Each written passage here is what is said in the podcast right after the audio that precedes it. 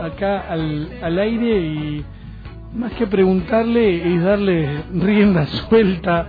Eh, no, tengo tantas preguntas, Darío, que no, sé por dónde arrancar. ¿Por, dónde debería, Darío?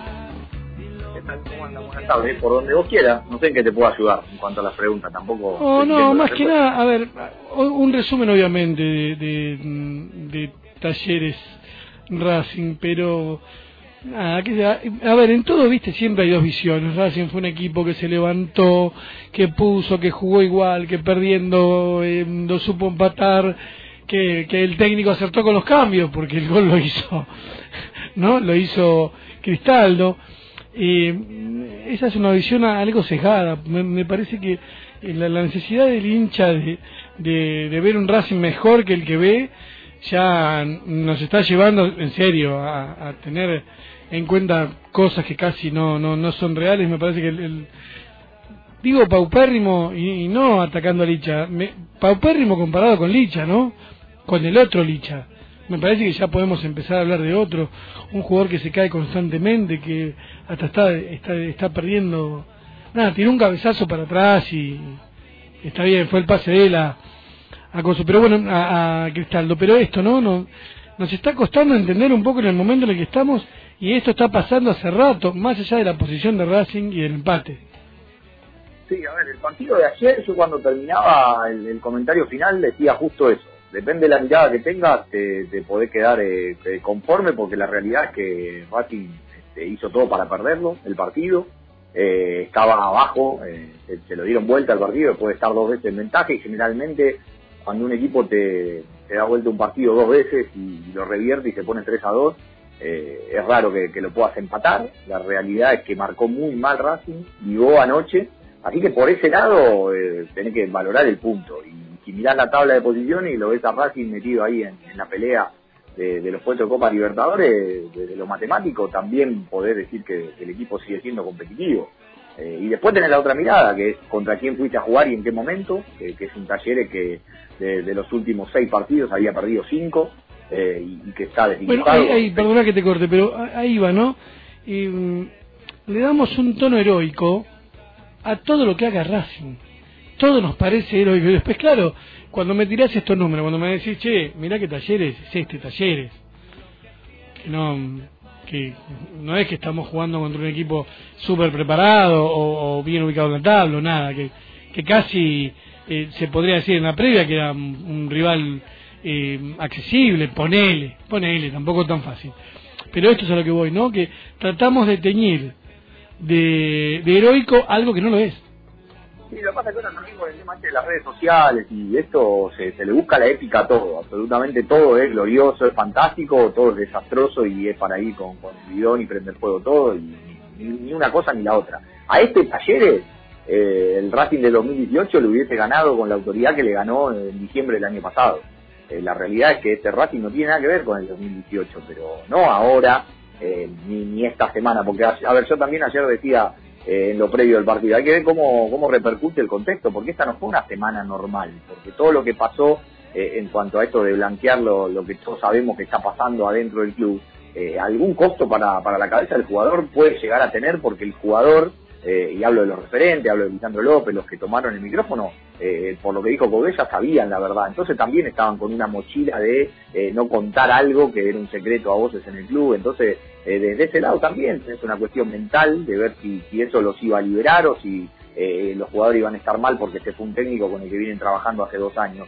O sea, tenés un montón de argumentos como para valorar el empate y decir, mira, hoy Racing ganó un punto porque pegaron tiros en los palos, porque el rival erró una cantidad de goles imposible, eh, pero de ahí a ponerlo como heroico, repito, ante un rival que hasta la fecha 7 había perdido un partido solo y desde la fecha 8 hasta ayer, que, habían jugado 13, eh, había perdido 5 de los últimos 6. Entonces, eh, si, lo de Racing es heroico, el, resto de los equipos que fueron ahí, con menos presupuesto y sin ser campeones de Superliga y que ganaron a Talleres, no sé qué calificativo tiene. A mí me parece que estamos siempre en los extremos eh, y, hay gente que, pone mote, me meto con lo que hablas de Lisandro López. Yo creo que eh, Lisandro López y Marcelo Díaz en todo este 2019 físicamente no, no están como para ser titulares en un equipo, en una Superliga tan competitiva.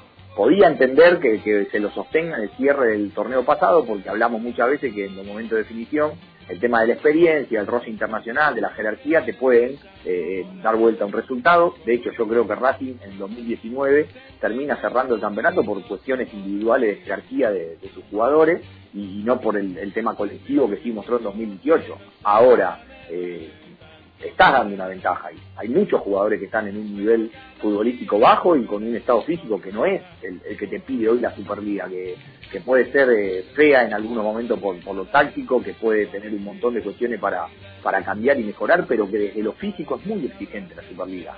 Eh, vos fíjate que hay jugadores que vuelven de afuera, jugadores que vos traes de Uruguay, jugadores que trajiste de México y que les cuesta muchas veces eh, agarrar el ritmo del, fútbol argentino porque te presionan mucho, te meten mucho.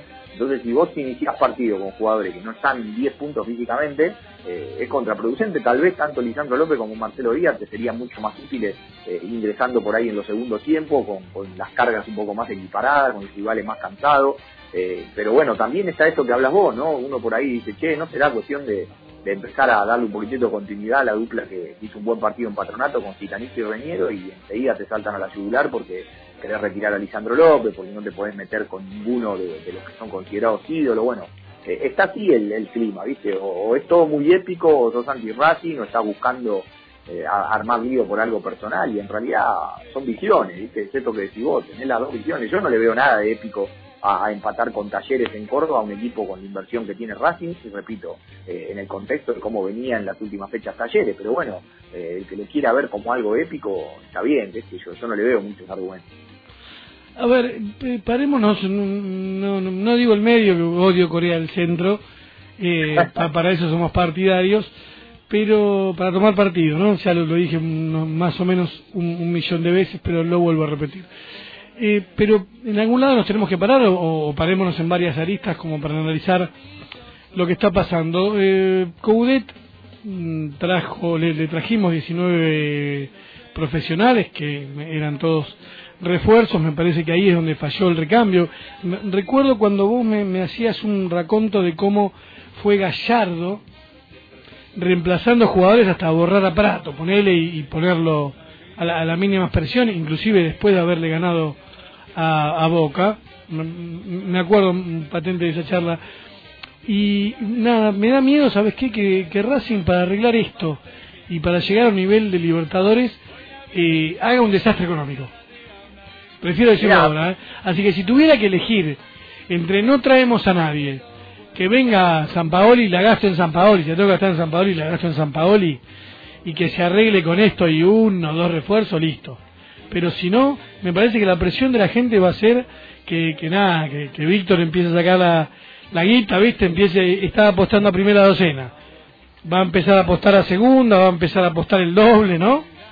Va todo el gol.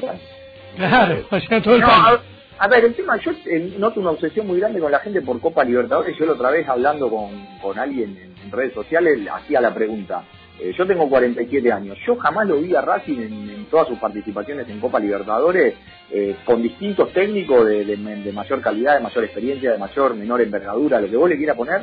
No lo vi jamás quedar afuera de una fase de grupos. Eh, ni con Saba, ni con Ardiles, ni con el Coco Basile, ni con Coca, ni con Coudet. por lo tanto, yo lo que digo es, la fase de grupo, para mí hay una diferencia muy grande en el nivel de competencia que tienen los equipos brasileños y argentinos con el resto.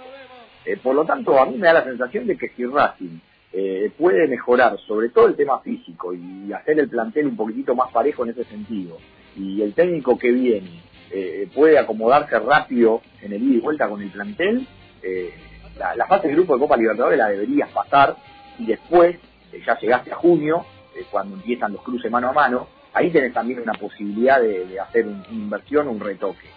tengamos en cuenta que recién ayer aunque parezca vergonzoso, pero recién ayer, 24 de noviembre, debutó el último, de, la, última de las incorporaciones que trajo Racing en el mercado de mitad de año. Entonces, también va a ser un laburo que tal vez no sea justo para el que venga eh, poner a tono a todos los que fueron llegando, porque la realidad es que yo me niego a pensar que, esta es la versión que podemos ver de Montoya.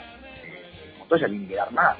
Montoya en algún momento, desde lo físico, desde lo futbolístico, alguien le tiene que recuperar la realidad que me preocupa a mí es que el próximo cuerpo técnico no tiene. Ahora, pero Montoya, después de, haber estado tanto tiempo sin jugar, no, era medio una... Te digo porque pasó casi siempre, ¿eh? Me acuerdo de Meli.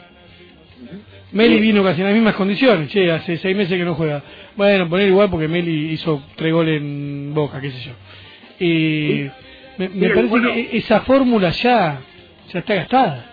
Sí, bueno, por eso en su momento cuando había llegado Montoya yo tenía esa dicotomía, ¿no? Porque todos nos quedamos con la imagen de Montoya 2015-2016, pero el tiempo pasa para todos y lo que me parece que hay que evaluar es la, actualidad. Y la realidad es que Montoya, desde que tomó la decisión de irse a España, eh, no, no tuvo continuidad nunca. Y la realidad también es que yo vengo diciendo que para mí la pretemporada de Racing no fue buena como para poner a los jugadores 10 puntos físicamente. Y en esto no es que hablo pura y exclusivamente de preparado físico. Me parece que que, Racing no, no vino con una cantidad de partidos de preparación. Yo entiendo, porque lo hablé cara a cara con Coudet, que él no le da importancia a los partidos de preparación en el verano, que él prefiere hacer otro tipo de trabajo.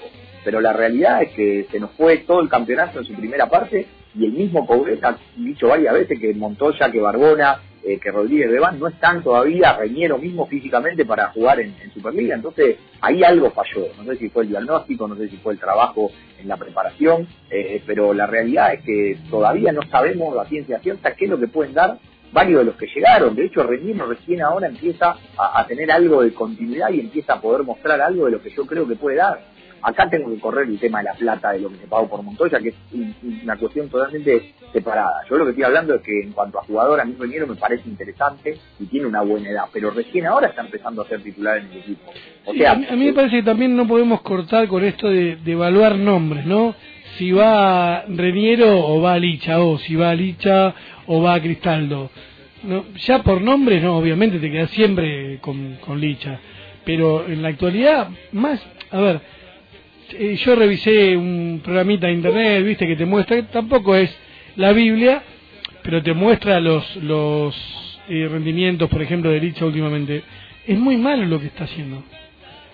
Sí, sí, a ver, no, me, no me quiero imaginar el técnico, viste, que te ponen un GPS, que, que no sé, que te infiltran la sangre, eh, un líquido para poder medir la temperatura, yo, la temperatura, no saber, deben tener absolutamente todo. Deben estar mucho más informados que yo. El caso puntual de Lisandro López, a mí me parece que también eh, hubo muchos pasajes del Racing de 2018 que la forma en que el equipo jugaba lo, aliviaba bastante a Lisandro López y le permitía un inducimiento personal porque el equipo tenía mucho la pelota, eh, la, hacía circular, había mucha movilidad, tenía alrededor jugadores que estaban en, en muy buen ritmo desde lo físico, eh, si vos repasabas en 2018 siempre tenías una descarga con, con Solari o con Centurión por los costados, Aracho estaba en mucho mejor nivel.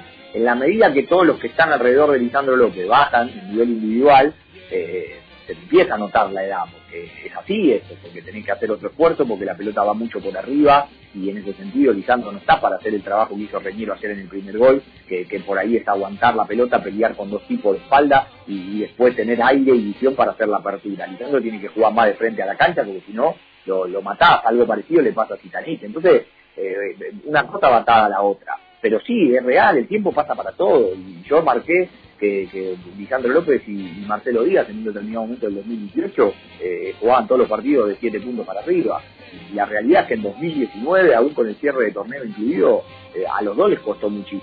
Desde lo físico, desde el ritmo, pero por eso también creo que ahí está la responsabilidad del técnico de evaluar los momentos y las actualidades de los jugadores que eso es tal vez lo que habíamos hablado en su momento con el tema de Gallardo, ¿no? Este, vos podés haber hecho una gran Copa Libertadores el año pasado, cargándote a toda la defensa de Boca eh, en los momentos más calientes con Vito Prato, pero si el técnico ahora, en este momento, en la evaluación, no te ve 10 puntos, eh, te vas a andar aparte, te va a decir, te va a tocar esperar y va a jugar otro compañero tuyo, me parece que debería ser algo que ni siquiera lo tendría que hablar el técnico, tendría que ser algo que esté establecido y que esté entendido y que esté aceptado, sobre todo con este mensaje de que los que tienen que estar tienen que ser los que quieran estar y los que no se tienen que ir, yo coincido con eso y creo que debería ser para todos.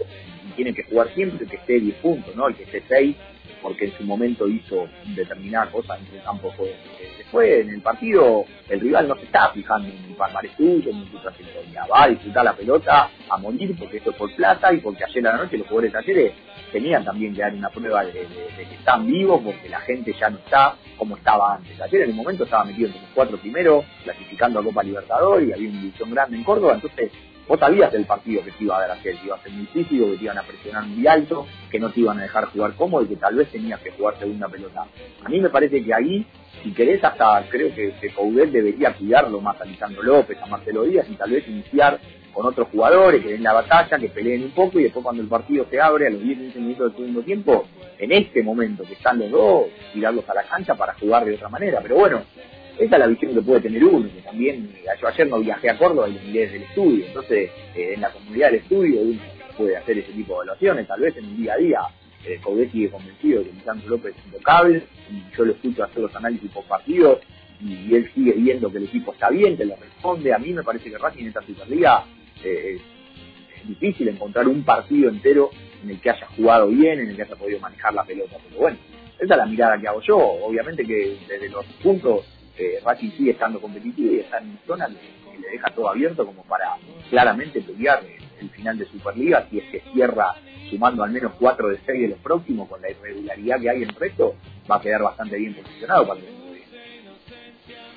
Sí, Dari, a ver, te, tiro la pelota para otro lado, más, más allá de, esto de la primera. Vos sabés que, viste, sale campeón la sexta y con técnicos que inclusive el club prefiere dejar de lado, así que me parece un acierto mantenerlos. Pero más allá de ese detalle, eh, nada, cuesta, ¿no? Entender porque se festejó bastante desde adentro del club. Pero no sé, hacía que 15 años creo que no sale campeón, no, no recuerdo cuándo, si vos recordás, corregime. Sí, en 2004. 2004, bueno. Eh, a ver, y, y en definitiva, entonces cuando uno dice, che, pero esto es bueno, entonces, ¿por qué no pasa más seguido? No, no quiere decir, obviamente, que vayamos a tener las mejores inferiores, nos asegure eh, una Libertadores, ponele. Pero evidentemente, si todos nos ponemos contentos, si todos opinamos que esto hace bien, la pregunta es, ¿por qué no pasa más seguido? Mira, yo con el tema de, inferiores ya eh, mi visión. Eh, si había un proyecto que se había iniciado con la Secretaría Técnica en 2018, eh, en el camino algo pasó, porque lo que era la cabeza del proyecto y que había sido anunciado con bombos y platillos ya no está más, que, es Tete Entonces ahí ya hay un primer camino que, no está tan claro en cuanto al proyecto. Después, eh, la realidad es que hay que esperar y hay que darle tiempo a ver si el trabajo está bien o mal encarado. siempre está bueno que los pibes compitan de la mejor manera posible. Yo no soy de lo que crea eh, que, los títulos en, divisiones inferiores no sirven para nada. No, sí, sirve estar siempre entre los cuatro o cinco primeros porque eso es hablando de que sos competitivo.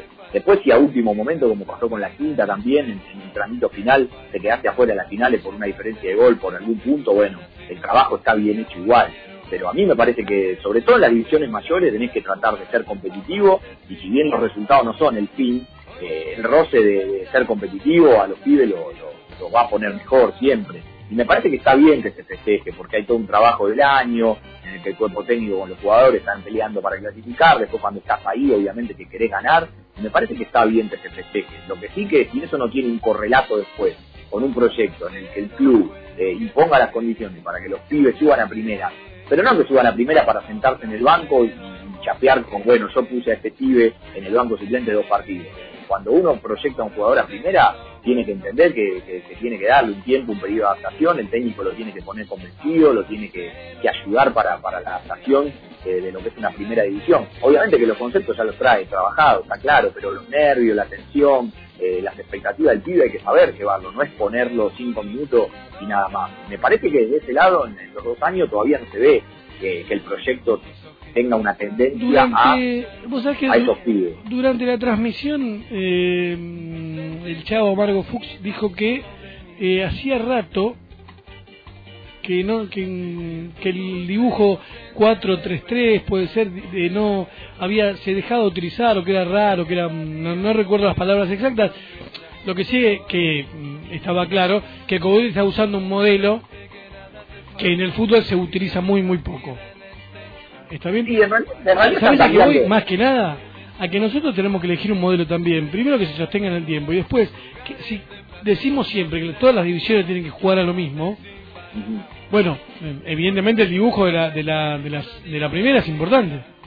Sí, sí, debería ser el que te marque, pero acá en Argentina es, raro eso, ¿viste? Que vos veas un, plantel de primera división y que puedas encontrar todo el correlato en, lo que son divisiones inferiores. De hecho, Racing no tiene un correlato tampoco en lo que tiene que ver con reservas, cuando que juegue con el mismo dibujo. Codé juega con un 4-1 3-2 generalmente, con un volante solo por delante de la línea 4 y es, medio es raro, yo no sé si lo puede lograr desde, cuarta división hasta novena, sería algo atípico en el, fútbol argentino. Eh, a mí me parece que los pibes tienen que trabajar todo con todos los esquemas y tienen que conocer todas las variantes y me parece que la primera división también eh, no, no se tiene que atar a un solo esquema, sino que el técnico tiene que ser versátil y jugar también de acuerdo a lo que le pide eh, cada partido. Yo vengo diciendo que, por ejemplo, en este momento de Racing, que los jugadores de medio campo no están bien desde lo físico y a Racing lo están superando ahí, no, no, no sería una herejía que Coudet apueste por el doble cinco con mucho en la boca, con, con Martínez al lado Marcelo Díaz para ayudarlo. Pero bueno, en ese sentido es intransigente Coudet. Me parece que es una de las características que marcaron el ciclo, el tema de, no torcer nunca eh, el brazo en esto de lo que tiene que ver con el dibujo eh, está bien, le, di una Superliga y el técnico desde ahí eh, debe tener el argumento, pero para mí en esta etapa en la que Racing no está tan lúcido ni tan fresco, modificar la cintura no, no le haría nada mal a Racing, sería una variante que también puede despistar un poco al rival, pero bueno, trasladar eso a divisiones inferiores en todas las categorías es un trabajo que lleva mucho tiempo, yo no sé si, en el fútbol argentino estamos acostumbrados a eso.